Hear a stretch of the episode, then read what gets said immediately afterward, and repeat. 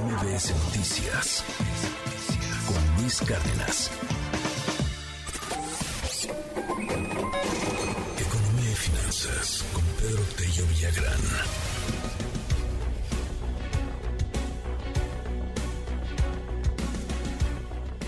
No se dio la inflación en enero y hoy vamos a conocer el decimocuarto aumento a la tasa de interés. Fíjese que ayer estaba viendo en una página que le recomiendo visitar si usted es curioso como su servidor. Se llama Visual Capitalist. Em, sí, está, está padre. Y sí, sí es de capitalismo y esas cosas, este, neoliberal, la página.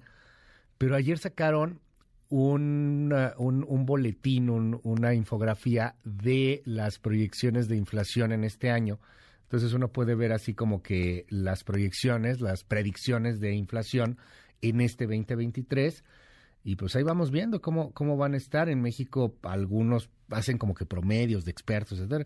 promedian más o menos un 6.3%. Son promedios, son promedios a final de cuentas. Chile podría llegar a 8.7. Me llama la atención Argentina que podría cerrar con 76% de inflación o Venezuela 195% de inflación. La cosa en la en el Reino Unido que no está nada nada fácil. Reino Unido que puede llegar a tener hasta 9% de inflación, hay quien dice que más en este año. Zimbabue es el que más gana con 204% de inflación. En fin, me, llamó la atención, lo quise comentar el día de hoy. Ahorita le, pongo ahí el, mapita, si, si, tiene curiosidad, y la nota de Visual Capitalist. Eh, Pedro, pues sigue la inflación y va a seguir subiendo la tasa de interés. A ver en dónde cerramos, querido Pedro. ¿Cómo estás? Bonito día. Luis, buenos días, qué gusto saludarte a ti y también a quienes nos escuchan. En efecto, el INEGI ha dado a conocer hace unos cuantos minutos cuál fue el comportamiento de la inflación durante el mes de enero. Y resulta, Luis, que la cuesta de enero fue más pronunciada de lo que los analistas estaban estimando. Las estimaciones ubicaban el crecimiento mensual de los precios en un 0.66%.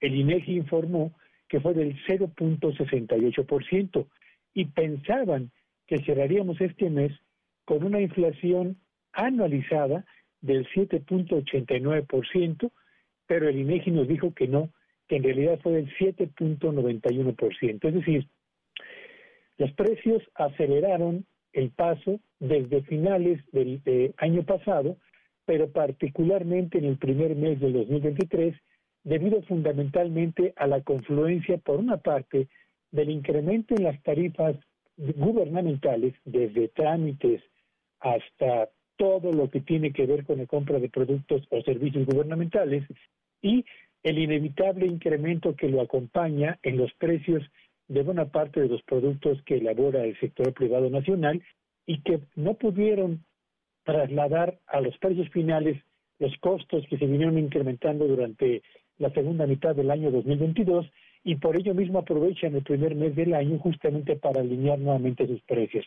Así que la cuesta de enero ha sido más pronunciada de lo que originalmente se estimaba y ya tenemos una inflación que tiene 23 meses, 23 meses, Luis, por arriba del rango objetivo del Banco de México. ¿Cuáles fueron los productos que con mayor intensidad aumentaron durante el mes de enero? Bueno, pues fueron fundamentalmente el limón con un encarecimiento del 16%, plátano con 17% y cigarrillos con un incremento más o menos al 5%. Y si revisamos por grupo de productos, nos encontramos con que los alimentos, las bebidas y el tabaco, alimentos obviamente industrializados, tienen un crecimiento anualizado del 14% en el mes de enero, acompañado al mismo tiempo por frutas y legumbres directamente relacionadas con la producción agropecuaria, con una carestía del 10% en enero, y por supuesto los productos pecuarios carne de pollo, carne de res, carne de cerdo fundamentalmente, con un crecimiento en sus precios cercano al 10%.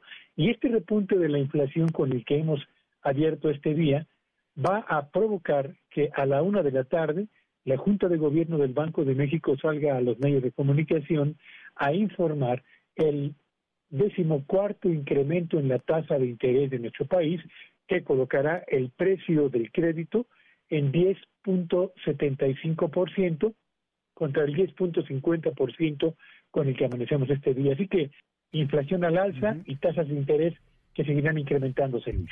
Cerramos el 2022 con cuánto de inflación, Pedro? Con 7.81%. Bastante alto, o sea, prácticamente 8. E, este 2023, ¿cómo lo ves? Digo, hoy hoy hay muchos pronósticos, entonces, bueno, más o menos el tuyo con el, con el expertise, con el conocimiento, más o menos. Yo creo que cerraremos en un 5.4% de inflación 2023. Ojalá. ¿Y, ¿Y ese es buen escenario? O sea, yo creo que es el, escenario razonable en función de las tendencias que prevalecen en la economía mexicana y de la de la persistencia de los precios en nuestro país.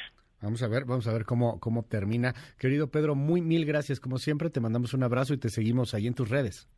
Gracias Luis, síganme en Twitter en arroba pequeño Villagrán y que tengan un espléndido jueves. MBS Noticias con Luis Cárdenas.